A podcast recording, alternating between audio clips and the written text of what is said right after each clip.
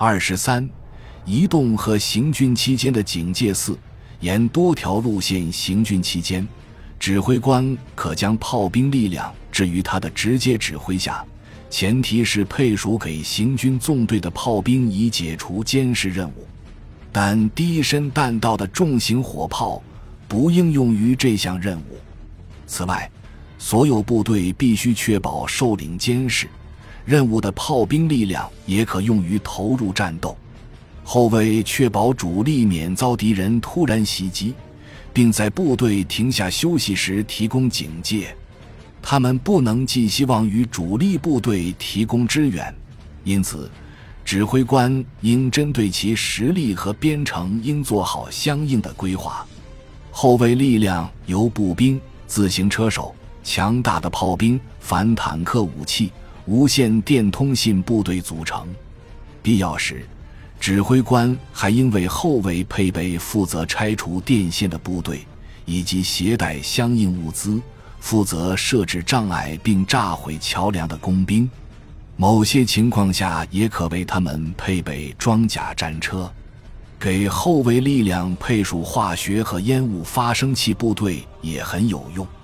几股后卫力量可在统一指挥下行动，前提条件是他们拥有足够的通信设备和其他联系手段。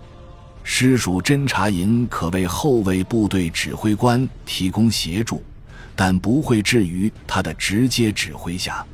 行军期间，后卫组织起来担任预备队和支援力量，其快速部队的部署方式与前卫类似。他们的侦察部队同敌人保持接触，一股强大的后卫力量也可部署一个后方尖兵连，步兵后方尖兵尾随其后，可能还有骑兵后方尖兵。后撤期间，主力部队迅速拉开与敌人的距离至关重要，原则上应使用一切可用路线。倘若预料到后方地域会遭受攻击和破坏，后卫力量也可在行进期间投入。通常情况下，小股步兵部队足以完成这项任务。可能有必要为后卫配属炮兵力量。休息期间，防范敌人监视和空中侦察的警戒措施，最好通过利用地形和分散部队来实现。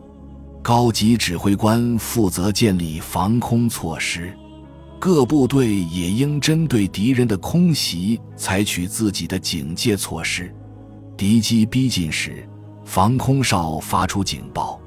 与此同时，部队应实施隐蔽，停止一切移动，以免被敌人的空中观察发现。休息期间，各部队都应设立自己的防空哨。若发现敌机编队正从低空或高空逼近，防空哨将发出空袭信号。不执行特定任务的所有部队应尽快隐蔽。一旦敌机进入射程，防空武器立即开火射击。停止部队的指挥官负责取消空袭警报状态。必要时。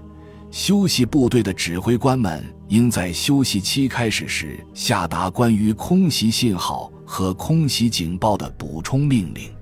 各部队根据宿营时的警戒一节规定的原则自行设立警戒，防范敌地面部队。